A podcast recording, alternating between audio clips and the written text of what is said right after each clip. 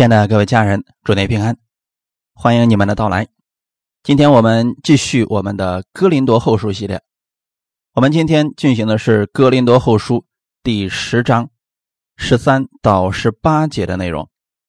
我们分享的题目叫“照着他量给我们的界限做工”。《哥林多后书》第十章十三到十八节，我们一起先来做一个祷告。天父，感谢赞美你。是你给我们预备这么美好的时间，让我们再次回到真理当中，请带领我们以下的这段时间，圣灵亲自来引导我们每一个人的心，让我们此刻安静在你的面前，亲自保守我们，让我们在真理里边更多的认识你，靠着真理而生活。我们愿意在生活当中更多的经历你的大能，把这个时间也交给圣灵，祝福所有寻求你的弟兄姊妹，奉主耶稣的名祷告。阿门。格林多后书第十章十三到十八节，我们不愿意分外夸口，只要照神所量给我们的界限，够到你们那里。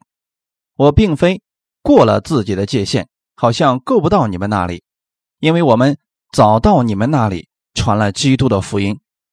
我们不仗着别人所劳碌的分外夸口，但。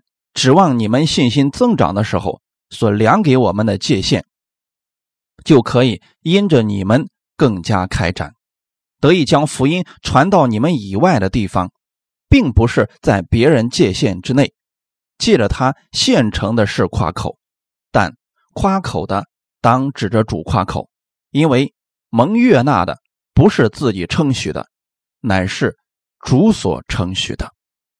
阿门。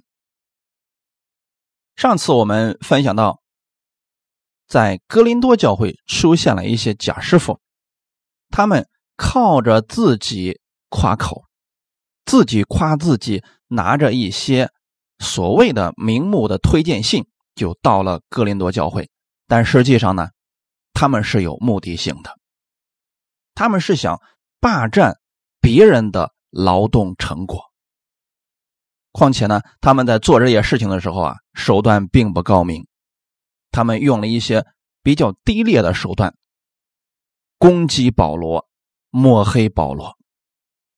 这一段呢，是保罗向哥林多人解释他的服饰并没有越界，反而指出了假师傅们的错误，侵占别人的福音成果，这是值得我们警醒的事情。如果我们遇到了这样的人，不可跟随他们，也不可参与其中，免得受损失。我们要知道，所有的教会都是属于耶稣基督的，基督是教会的头，羊群并不属于某个牧师或者某个团队。但是神给每个教会都留下了有看顾羊群的人，他们被称为是神的管家。对于神的管家而言，他只是替神在管理这群羊，所以这群羊从本质上来讲还是属于耶稣的。彼得前书第五章一到四节，我这做长老、做基督受苦的见证，同享后来所要显现之荣耀的，劝你们中间与我们同做长老的人，勿要牧养在你们中间神的群羊，按着神旨意。照管他们，不是出于勉强，乃是出于甘心；也不是因为贪财，乃是出于乐意；也不是侠制所托付你们的，乃是做群羊的榜样。到了牧长显现的时候，你们必得那永不衰残的荣耀冠冕。这是真正的属神的管家当做的事情。我们是为耶稣做见证，那么之后，等我们回去了以后，我们会同得从神而来的荣耀。那神给我们的原则是什么呢？牧养在你们中间神的群羊。这正是保罗的心思，他就是如此来看顾哥林多的人，因为在保罗看来，这群。哥林多人虽然不太听话，虽然在行为上挺败坏的，可是他们还是主的群羊。保罗觉得自己有义务去看顾他们，因为这正是神的旨意，并且保罗做这些的时候，并不是出于勉强，而是甘心乐意为他们付出的。保罗跟那些假师傅不一样，贾师傅之所以笼络哥林多人，无非为了名或者为了财，但保罗是甘心乐意的为了他们的生命。而付出的，而那些贾师傅们呢？他们做的这些目的，比如说攻击保罗，让弟兄姊妹之间分门结党，实际上是想辖制他们，让这些格林多人自以为只有他们才是最正确的。那么，格林多教会已经出现这个问题，分门结党，互相攻击了。假师傅们的目的。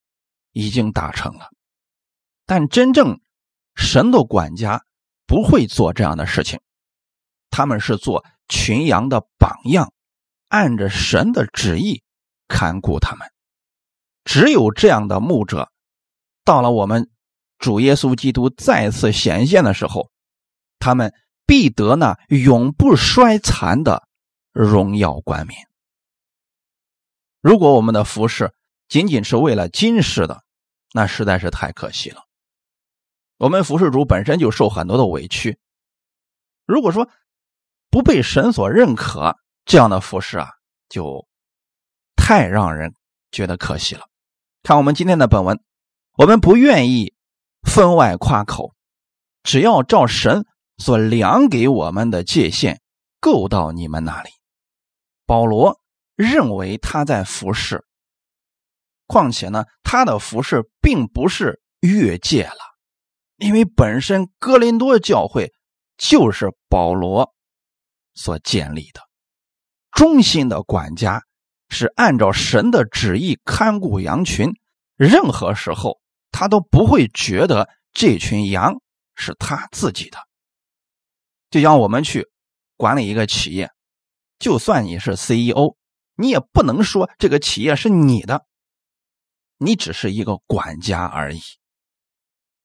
格林多前书四章一到二节，人应当以我们为基督的执事，为神奥秘式的管家。所求于管家的，是要他有忠心。忠心的管家，就是按照神的意思看顾羊群。最后呢，把这群羊还是要。带到基督的面前，而不忠心的管家呢，他就会去抢夺神的荣耀，他会把这群羊群变成他自己的，会肆意去教导羊群，按照自己的意思乱讲胡讲，让神的百姓的焦点不在基督的身上，而在某个人的身上，在格林多教会。为什么那些假使徒不遗余力的攻击保罗呢？其实就是为了把哥林多人划分到自己的名下，他们想占有保罗所服侍的教会，想把这群人全部都变成自己的信徒。这些假使徒画地为界，构筑自己的地盘，想把保罗清理出去。自己来管理这间教会，实际上他的管理呢，也不是为了格林多人得生命，无非为了他们的财物而已。因为他们有这样的私心，就一定会使用计谋、诡计，甚至编造谎言攻击保罗。神认可各地方教会和教会的管理者，这一点大家一定要牢记了。无论哪个地区的教会都是神所设立的，每一个地区、每一个教会，神设立的都有管理者。我们可以互相帮助，但绝不可以形成上下级的关系，这个是非常危险的。但对于那些企图去抢夺别人福音成果的，这是神不喜悦的。做这样的事情，实际上就是在制造纷争，拆毁神的教会。在对于这样的人，神必拆毁那人，所以这个没有什么好的结果的。我们所有的服侍人员都是在服侍神。如果有人私下和某个教会的服侍人员达成某种协议，最后合力的把原来那个教会的牧者赶走，自己插手别的教会，或者把别人的教会划分成自己的下属等等，做这样的事情，在神那里一点赏赐都没有，最终会自招败坏。因此，我们要特别。警惕这样的人，也不要参与这样的事情。我不愿意分外夸口，只要照神所量给我的界限够到你们那里。当神赐给你足够大的信心和够用的恩典，你无论到哪里去，你都可以服侍别人，你根本不需要去构建自己的地盘也就是说啊，普天之下，你只要有神的爱在心里边，有神的、有基督的这个爱心和使命，你到哪里都可以去服侍教会。关键是用心去帮助别人，宣扬主的福音，到处都是合场，你又何必在意这个羊是你的，那个教会是你的？不会做这样的事情，这些都是有私心的。有一件事情是我们也一定要注意的，那就是不管我们去服侍哪一个教会，必须尊重那地的教会管理者，他们是独立的存在。我们不能说，因为我们讲道比他们好，所以呢让那个人离开，我们去代替他们，这个是神不喜悦的事情。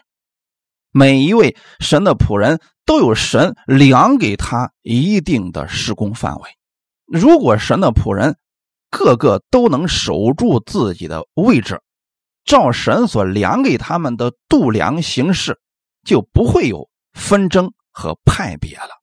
你那边是你的教会，我这边是我的教会，我们之间可以互相的帮助，事工之间联系，但绝不会。互相拉羊，我们觉得这都是神的嘛，这就不会有派别和纷争了。信徒们都要看见神所赐给我们个人的分量如何。你得知道，你需要尊重你们当地教会的牧者，为他祷告，不要盲目的崇拜名目，就不会有所谓的贪心、野心、纷争的事情就减少了。格林多教会的问题其实就在这里，我们不能一味的光指责那个假师傅，其实格林多人本身也是有贪心的，要不然也不会发生这样的事情。我们来看一下《格林多前书》第一章十到十三节，弟兄们，我借我们主耶稣基督的名劝你们，都说一样的话，你们中间也不可分党。只要一心一意，彼此相合。因为格兰氏家里的人曾对我提起弟兄们来说，你们中间有纷争。我的意思就是，你们个人说我是属保罗的，我是属亚波罗的，我是属基法的，我是属基督的。基督是分开的吗？保罗为你们定了十字架吗？你们是奉保罗的名受了洗吗？这就是格林多教会的问题所在。贾师傅们一进去之后，给他们承诺了一些好东西，这些都是属实的。他们觉得，哎，正好符合我们的胃口，就相信了这些贾师傅们。结果跟着这些贾师傅们制造纷争，让本来好好的一个教会四分五裂了。一方面是这些教导者。假师傅们有私心，另一方面是这些信徒有贪心。所以说啊，这些问题都是值得我们去思考、避免要发生的事情。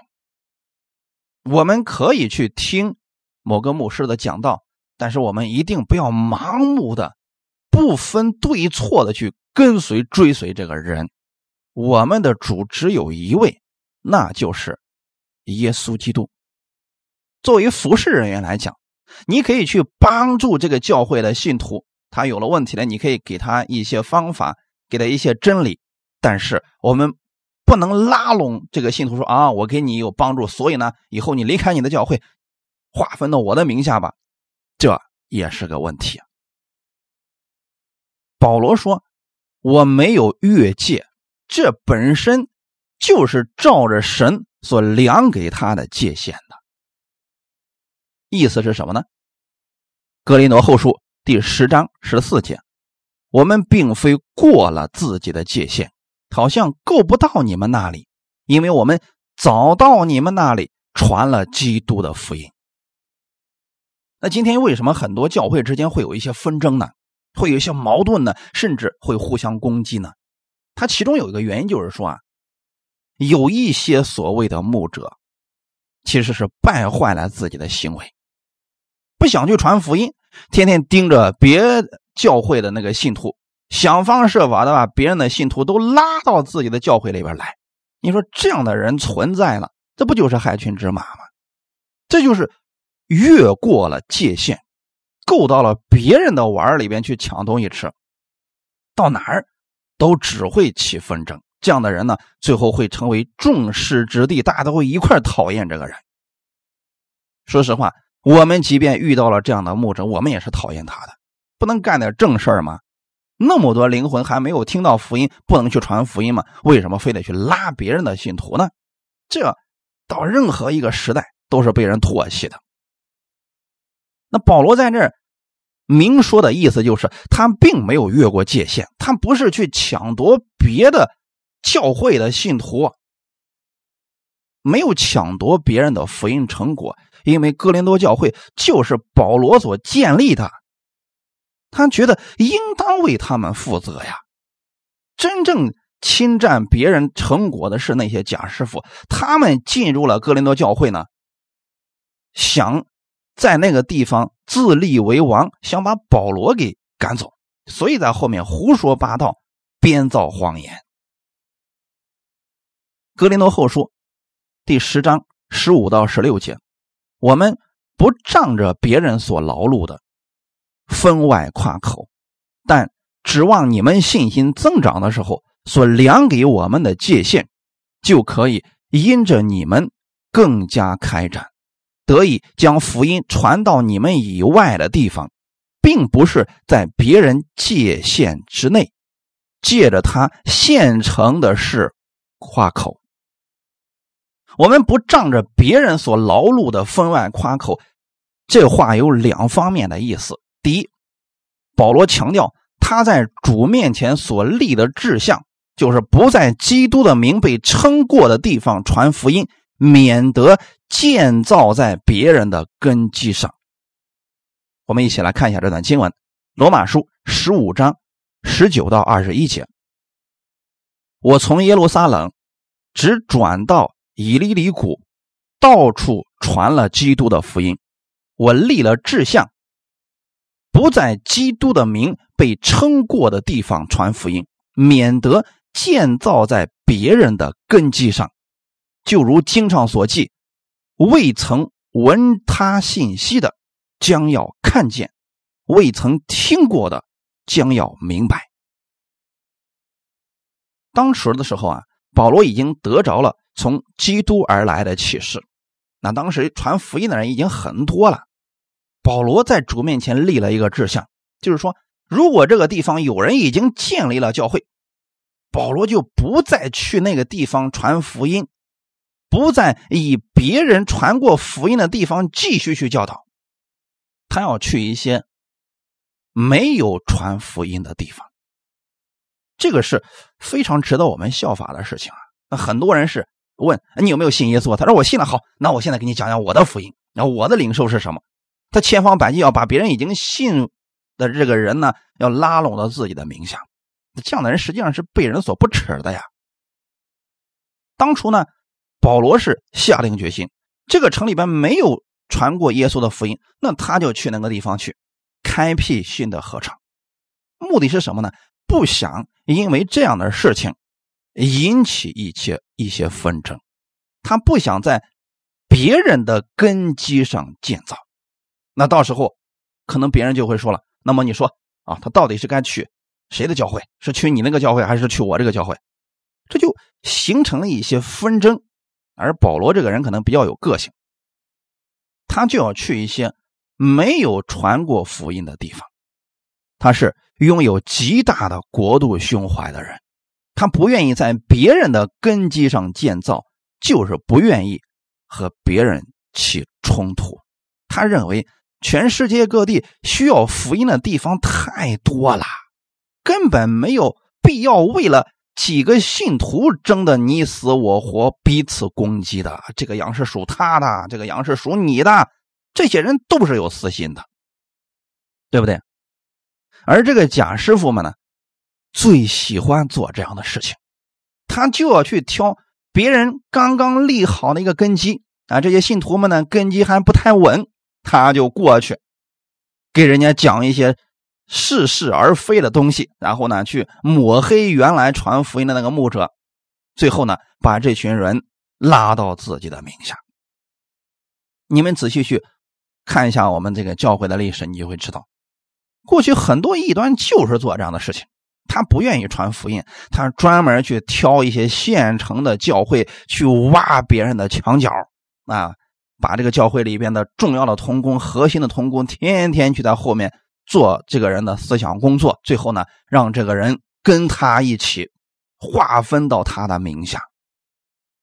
弟兄姊妹，今天的这一段，保罗是主要针对这群人，这些假师傅他们的做法不会被神所认可的。贾师傅就是喜欢。在别人的根基上建造，制造矛盾。他们的目标不是传福音。你看，总是有一些所谓的护道的人、护教的人，他们不去传福音，不去把真理宣扬出来，偏偏去挑这个教会的毛病啊，那个牧师的毛病啊！啊，他说过一句话是错的，经常制造纷争。他。就会去看哪个教会有矛盾，然后自己悄悄的进入，制造纷争，目的是什么呢？最终想把这间教会变成自己的下属，或者类似于连锁店那样的，以此来夸耀自己的成果。比如说，这样的人就经常会去炫耀自己有多少信众，有多少分会等等。其实啊，这些神。并不认可。保罗传了那么多的福音，建立了那么多的教会，保罗也没有说这个教会是我的。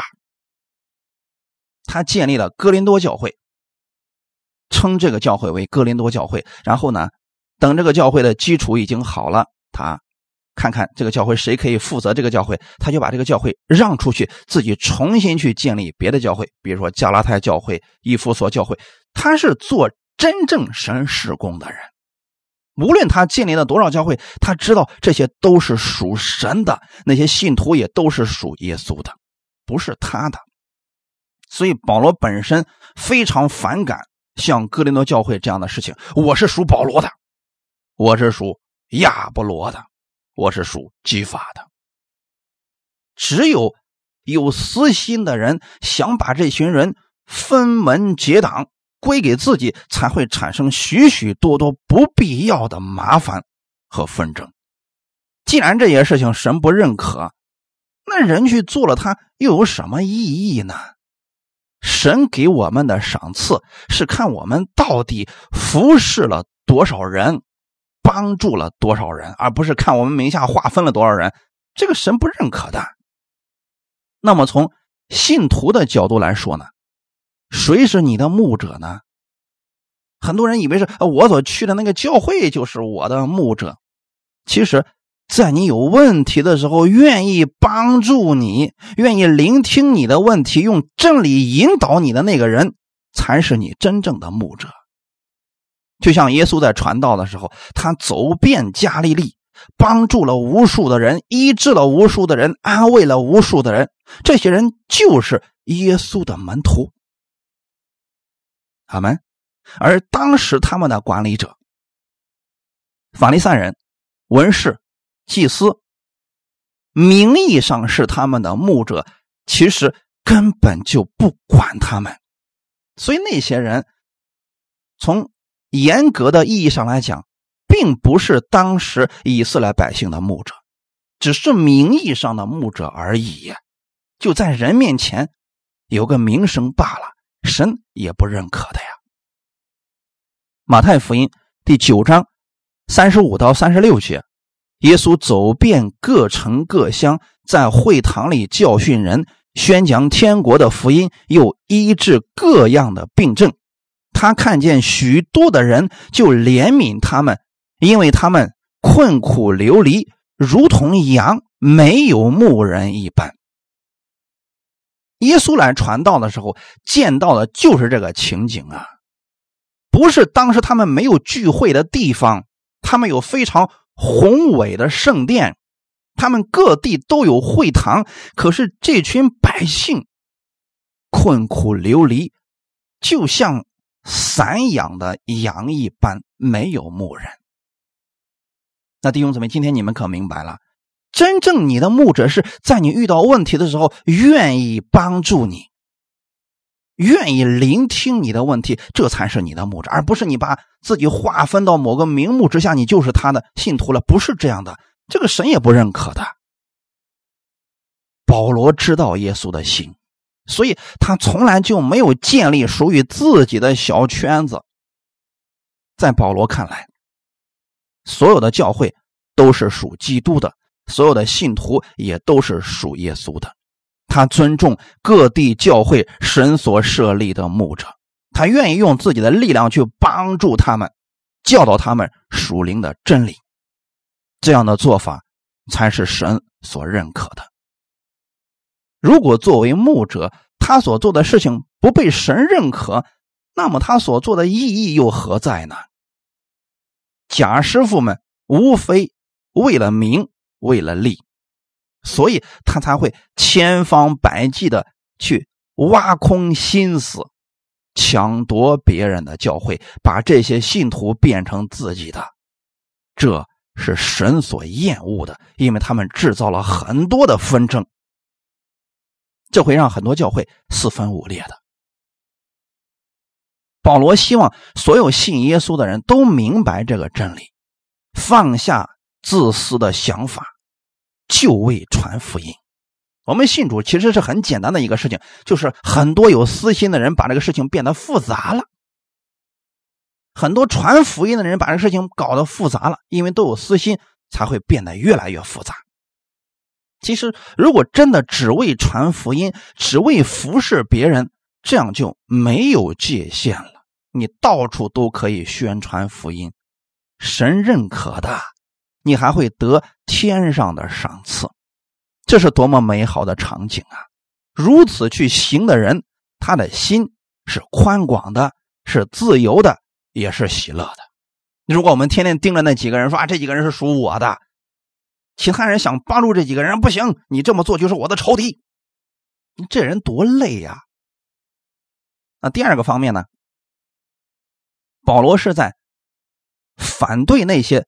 敌对的假使徒来到格林多教会，他们自己没有劳碌过，却想要霸占这间教会，攻击原来在这间教会当中付出的保罗，以此来抬高他们的身价。在保罗看来，这就是一种越界的行为。格林多后书第十章十六节。得以将福音传到你们以外的地方，并不是在别人界限之内，借着他现成的事夸口。保罗从主所领受的使命就是传福音，所以他并没有以别人所传的福音成果来夸耀自己。这是什么意思呢？就比如说啊，某一个教会，人家现成的教会啊，信徒呢。有两百人，那么呢，有一个人，他为了夸耀自己的这个成果呀，他去跟这个牧者联络好，说以后你听我的，啊，我给你供应真理。那么他到处去宣传说，我又突然之间多了两百个信徒。这就是越界，就是拿着别人现成的事情夸口。在主看来，这样的人是被厌恶的。保罗的意思是，他没有以别人劳碌的来夸口，而恰恰保罗所指的正是那些攻击他的假使徒们所做的事情。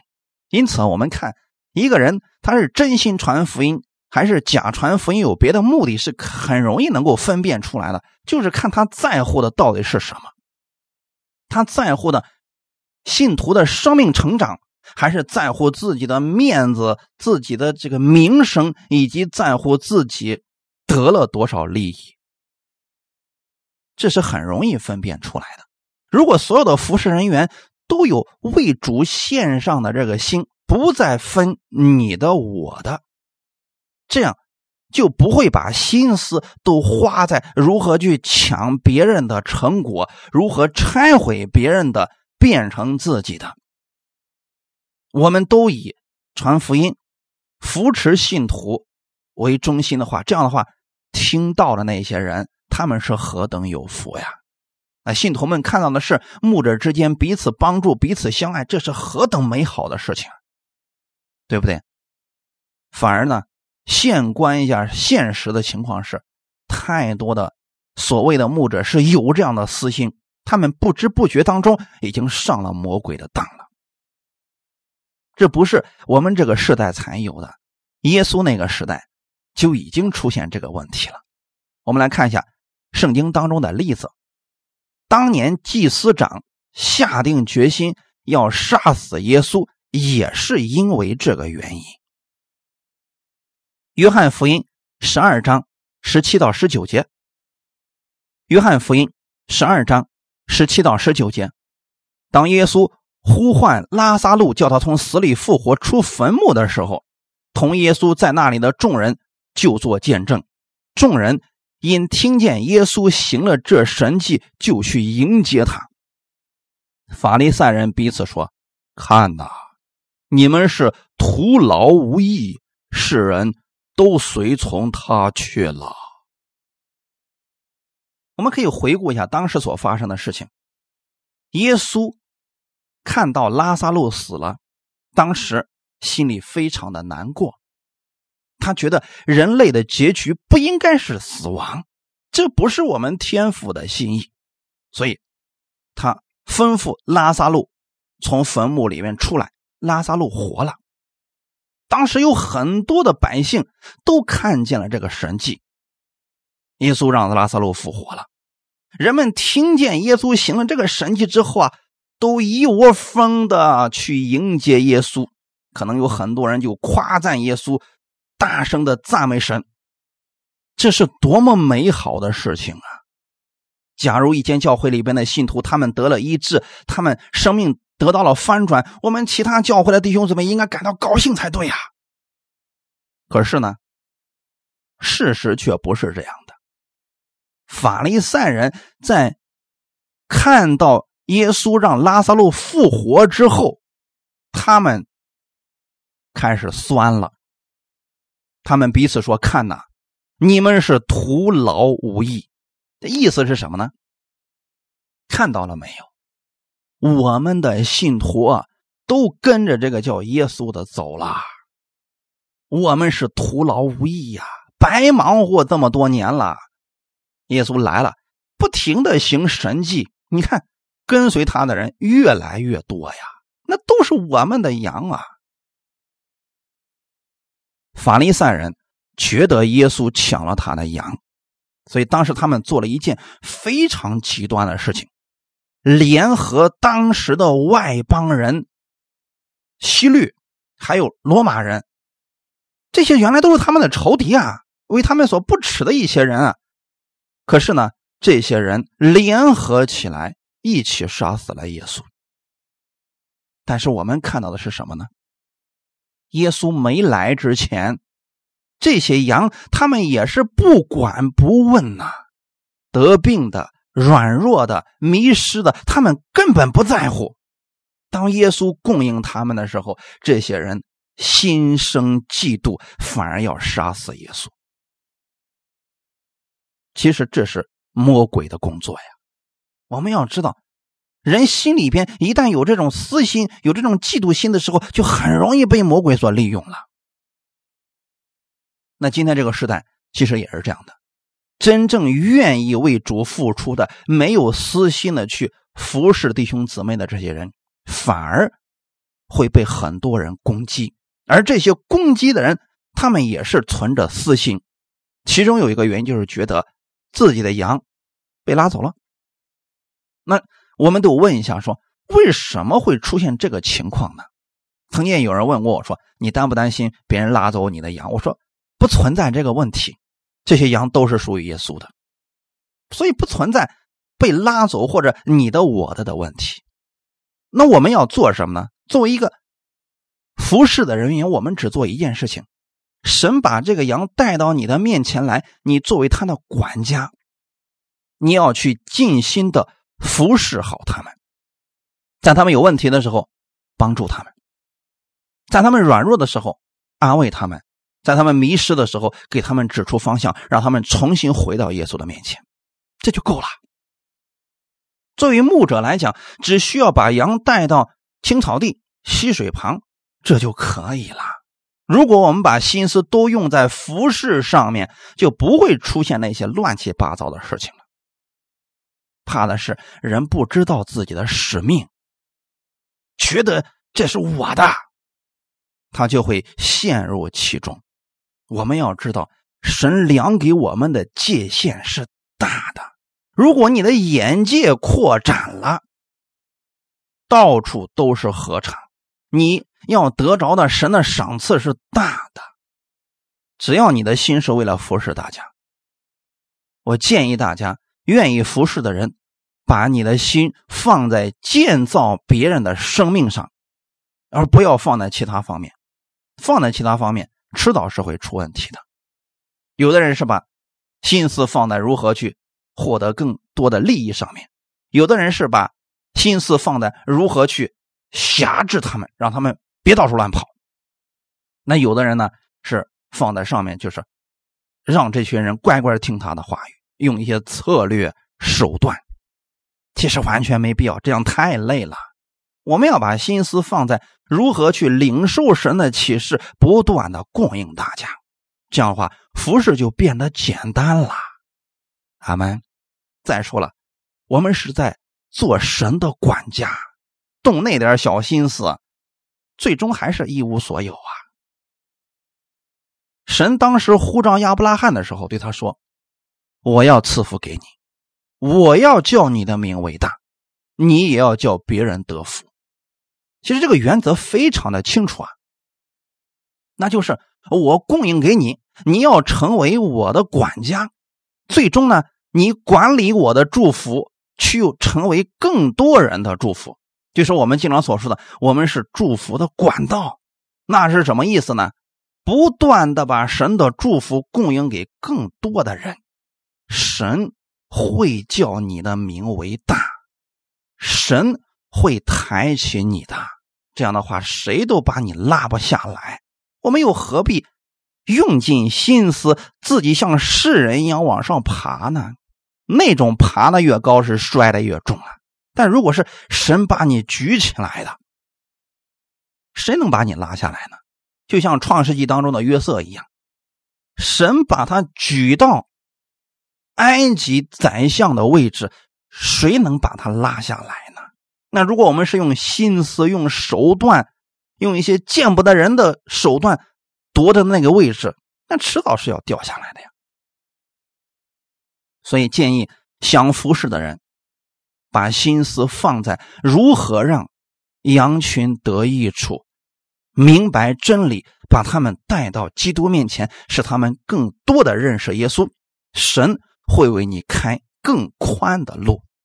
那为什么有些人的服饰是越服侍路越来越窄，最后都服侍不下去呢？我们一定要看看是不是我们的服饰方向或者焦点出了问题。如果说我们真的是全心全意的为了主的施工，神会给你开前面更宽广的路，并且呢，你在天上还有永久的赏赐。阿门。格林多后书第十章十七到十八节，但夸口的当指着主夸口，因为蒙悦纳的不是自己称许的，乃是主所称许的。无论服侍人员事工做得有多大，都没有可夸之处，因为凭我们自己的能力，本身做不了什么事情。就像耶稣所说的。我是葡萄树，你们是枝子。离了我，你们就不能做什么。这一点上，我们还是必须要认清我们自己的位置的。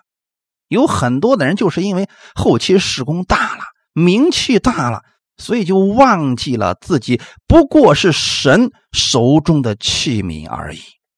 结果这些人呢，就像格林多教会的这些假师傅们一样，吹嘘自己，把荣耀。归在自己的身上，抢夺别人的劳动成果，抢夺神的荣耀。在这点上，我们一定要分清楚了。如果你要夸口，要指着我们的主夸口。当有一个人听了你的讲道，他病得医治了，我们应该心里很清楚，那不是我们自己的功劳，那是神的功劳，那是圣灵的能力。阿门。当我们看到有一些人的生命翻转，他们生命长大了，在智慧、身量方面不断的成长的时候，我们要知道那是神的工作，叫他生长的是神。阿门，不是我们自己，靠我们自己如何去改变另外一个人，不可能的。那么还有一点是什么呢？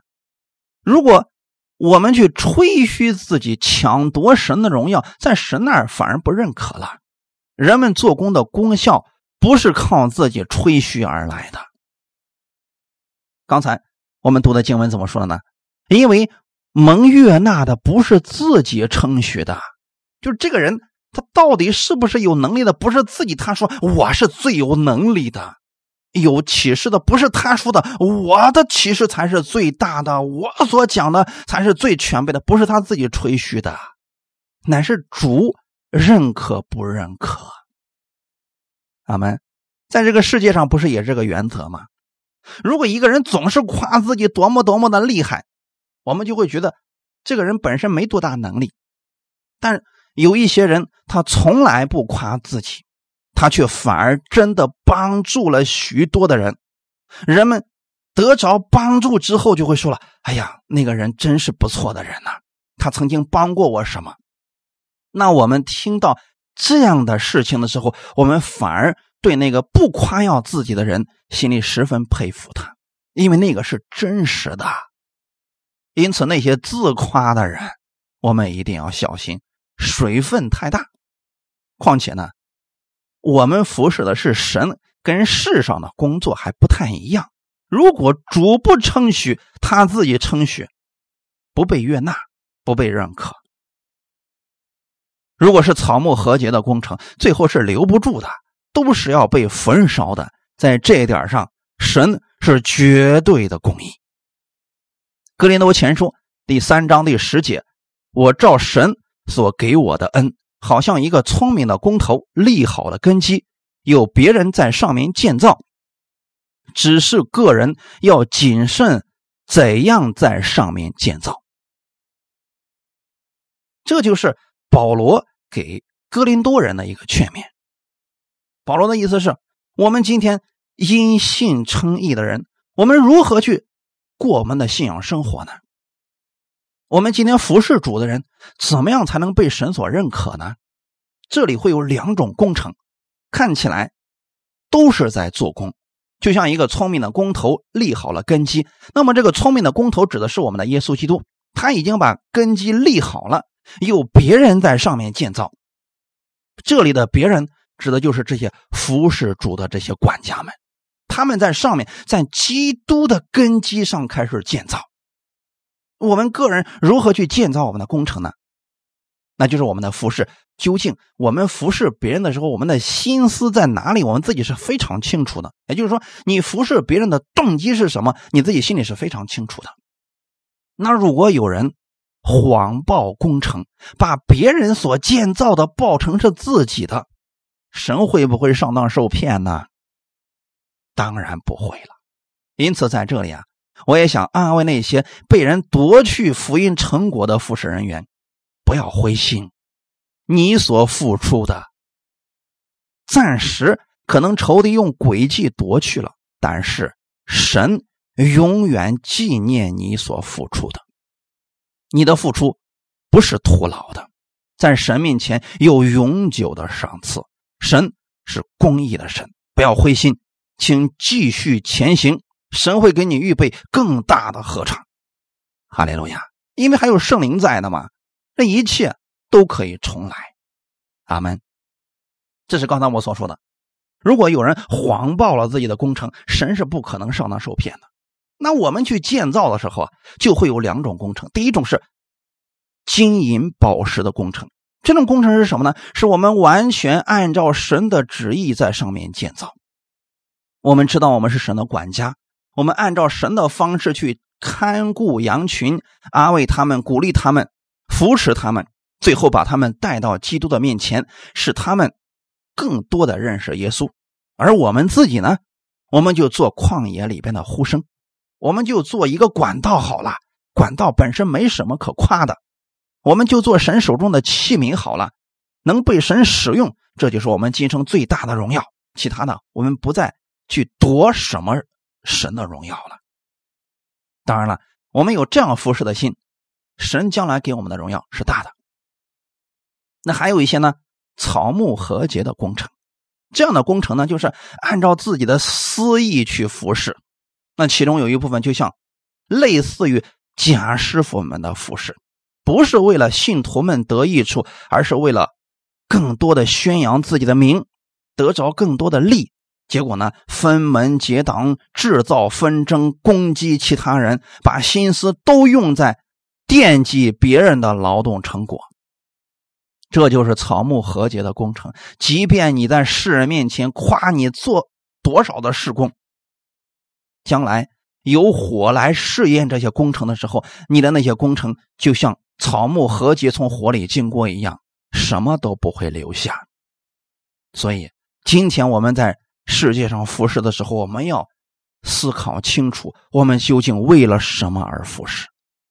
感谢赞美主，这是保罗今天要赐给我们的信息，也是值得我们每一个服侍人员去思考的。同样的，从信徒的角度来讲，千万不要跟错了师傅，否则呀，受亏损的是我们自己。就像现在的格林多教会的信徒一样，他跟着贾师傅这一段路程。实际上是受损失了，要不然他们是可以得着很多神的祝福的。结果他们呢，多数人是软弱的，多数人是得病的，还有很多人年轻轻就死掉了，这是多么可惜的事情！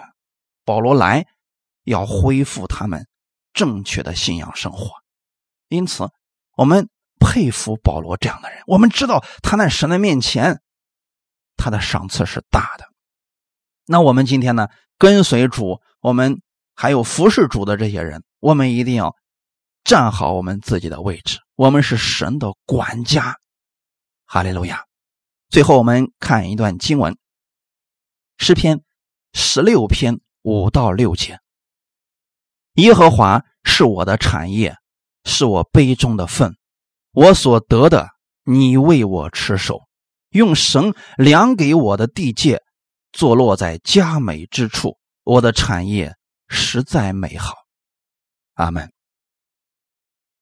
我们用这段经文来解释一下今天我们的本文，就很有意思了。我们所有服侍主的人，我们最终是得着神的认可，被神所悦纳，因为我们得着了神如此多的恩典，我们愿意去服侍，不是为了得赏赐而服侍，而是因为我们知道神太爱我们了，所以我们愿意用这份爱让。更多的人明白基督的美好。你知道耶和华是你的产业，哈利路亚。因此，我们去服侍神的时候，我们去服侍弟兄姊妹的时候，我们知道，我们不是为了我们得什么益处。我们知道，神是我们的产业。我们在服侍的过程当中，我们会更多的经历神的奇妙，经历神的大能。我们会看见。更多的神的启示，这是我们杯中的分呐。我们的生活每一天可以平平淡淡的过，同时我们也可以选择另外一种方式，那就是经历神的大能而过。这是完全不同的生活方式呀。保罗是这样的生活方式，虽然他的人生跌宕起伏，但是他的人生却最有意义，因为他每一天都是在为主而活。他看到了神的大能。当他如此去服侍的时候，他的产业，他杯中的份，他所要得着的祝福，神为他持守了，没有人能够夺走的。用神量给我的地界，这是什么意思呢？我们今天心胸有多么的宽广，我们的地界就有多大。就像当初神对亚伯拉罕说：“你举目向东西南北观看，凡你。”脚掌所踏之的，我都赐给你和你的后裔。这就是神给他的地界啊！如果他呢总是盯着罗德的那点地界的话，那他失去的更多呀。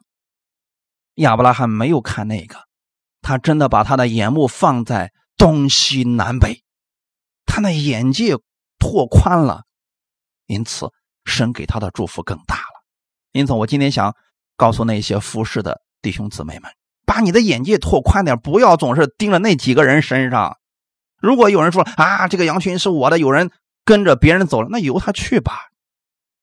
神会给你更多的，只是说愿意聆听你的，你就用心去服侍他们，用爱心去帮助他们，这就足够了。阿门。神给我们的地界是极其美好的，坐落在佳美之处。阿门。